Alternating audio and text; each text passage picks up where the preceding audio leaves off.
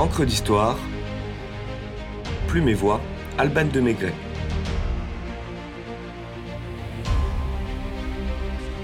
Jean-Jacques Audubon, Fleuron de l'ornithologie.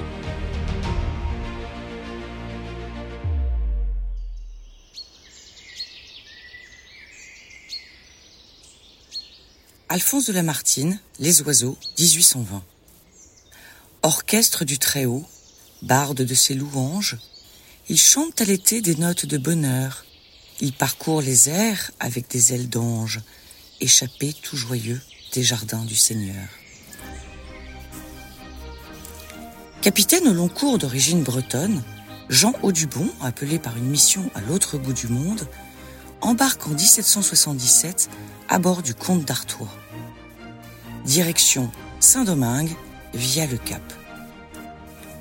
Fait prisonnier par les Anglais à New York l'année suivante, il attend sa libération en 1781 pour combattre avec la flotte du marquis amiral de Grasse à Yorkton, en Virginie, et devenir un acteur de la guerre d'indépendance des États-Unis d'Amérique.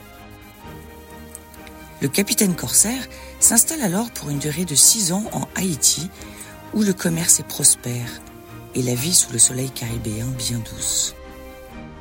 Loin de sa femme, Anne Moinet, riche veuve de l'armateur Ricordel, Jean se console dans les bras d'immigrés françaises. Parmi elles, Catherine Bouffard lui donne une fille, Rose. Et Jeanne Rabine, domestique chez des planteurs, un petit Jean-Jacques en 1785. Six ans plus tard, Jean Audubon prend sa retraite de la marine et se retire dans sa propriété de Couéron, en pays nantais, avec ses deux enfants qui seront désormais élevés par sa femme légitime, leur belle-mère.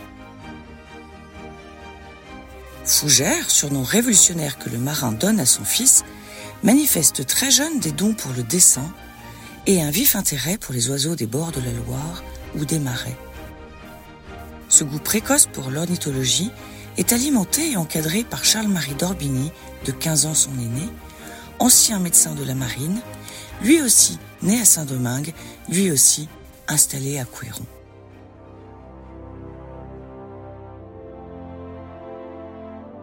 En 1803, Jean Audubon, afin d'extraire son fils à la conscription napoléonienne en vigueur, lui obtient un faux passeport et l'envoie à Millgrove, non loin de Philadelphie, en Pennsylvanie, où il avait acquis une propriété en 1789. Jean-Jacques relate l'épisode dans son autoportrait. Mon père, craignant mon enrôlement dans l'armée napoléonienne, jugea nécessaire de me renvoyer dans mon cher pays, les États-Unis d'Amérique, où je rentrais avec un intense et indescriptible plaisir. L'oiseau s'envole vers un continent où tout reste à découvrir. Cette perspective lui donne des ailes, et sans tarder, il s'attelle à l'étude de l'histoire naturelle et au bagage des oiseaux. Il observe les migrations et dessine ces bipèdes qui le fascinent autant que la nature environnante. Une jeune femme de bonne famille anglaise qui vit également à Millgrove partage cette passion de la nature. En 1808, Jean-Jacques, certain d'avoir trouvé l'oiseau rare, épouse Lucy Beckwell.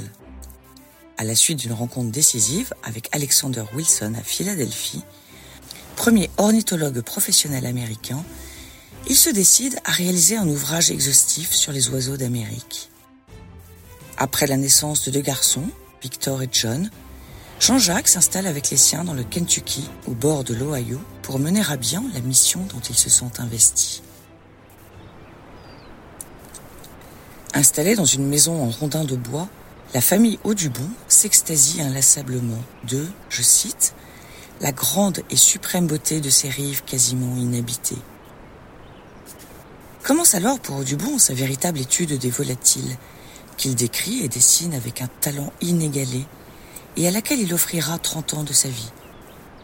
Les premières années sont florissantes financièrement, mais très rapidement les ressources viennent à manquer. Les ortolans ne sont pas souvent au menu. Au bord de la rivière, à la lisière de forêts vierges et de grandes plaines, au milieu des Indiens, la famille Audubon mène une vie un peu bohème, sans autres réelles ressources que celles offertes par la nature qui les entoure. Tels des trappeurs, ou des oiseaux, si l'on reprend les mots de Michel Fugain.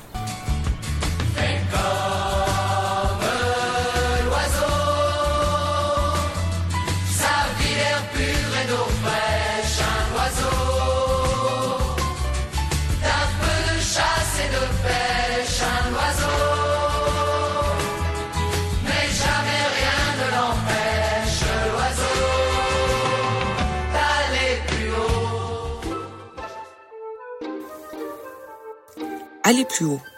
Telle est la volonté de notre chasseur errant qui traque passionnément les oiseaux de toutes les espèces. De Key West au Labrador, de Cap Cod au Texas, de la Louisiane au rivage du Missouri, des Carolines aux Rocheuses. À cheval, à pied, en canoë ou en bateau à vapeur.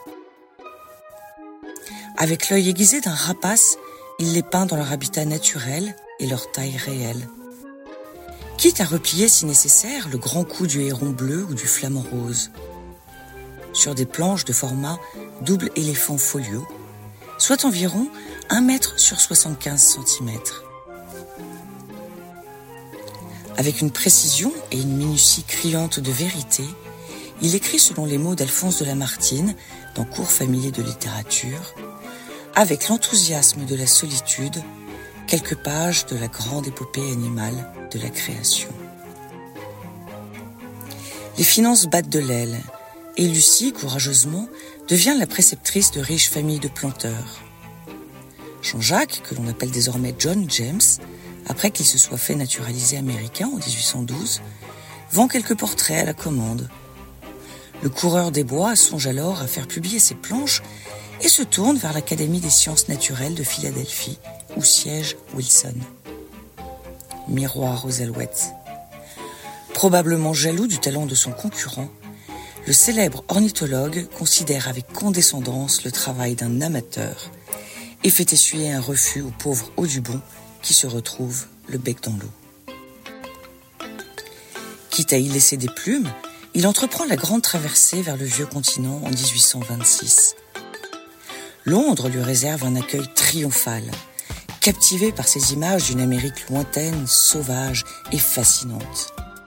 Sans parler de ses dessins si expressifs et réalistes, étant en rupture avec les planches figées d'un buffon. John James obtient le financement de la publication de ses 435 planches en trois volumes, Les oiseaux d'Amérique. Tandis que le roi George IV salue son talent. Dès lors, il se partage entre la poursuite de ses travaux aux États-Unis et des séjours en Europe pour suivre la fabrication de son livre grand format. Il est élu membre de la Royal Society, croise le jeune Charles Darwin lors de la promotion de son livre à Édimbourg, se lie d'amitié avec Walter Scott, rencontre Georges Cuvier à Paris. Bref, petit à petit, l'oiseau fait son nid dans une Europe émerveillée. Il ignore alors que son ouvrage va devenir le livre d'art le plus coté de tous les continents et de tous les temps. En 2000, un exemplaire de son ouvrage a été vendu à presque 9 millions de dollars. Français le plus célèbre aux États-Unis après Lafayette, initiateur du sentiment écologique, voici comment l'évoque encore Lamartine. Audubon aurait été partout ailleurs un grand philosophe, un grand orateur, un grand poète, un grand homme d'État un Jean-Jacques Rousseau, un Montesquieu, un Chateaubriand. Là, il n'a pu être qu'un naturaliste, un peintre et un descripteur d'oiseaux d'Amérique, un buffon des États du Nord, mais un buffon plein de génie, passant sa vie dans les forêts vierges. Est-ce à regretter? Pour nous peut-être, mais sans doute pas pour cet homme des bois, qui a dû vivre et mourir à l'image de ce poème de Gérard de Nerval, Dans les bois, en 1853. Au printemps, l'oiseau naît et chante. N'avez-vous pas ouï sa voix? Elle est pure, simple et touchante, la voix de l'oiseau dans les bois. L'été, l'oiseau cherche l'oiselle. Il aime et n'aime qu'une fois. Qu'il est doux, paisible et fidèle, le nid de l'oiseau dans les bois. Puis, quand vient l'automne brumeuse, il se tait avant les temps froids. Hélas, qu'elle doit être heureuse, la mort de l'oiseau dans les bois.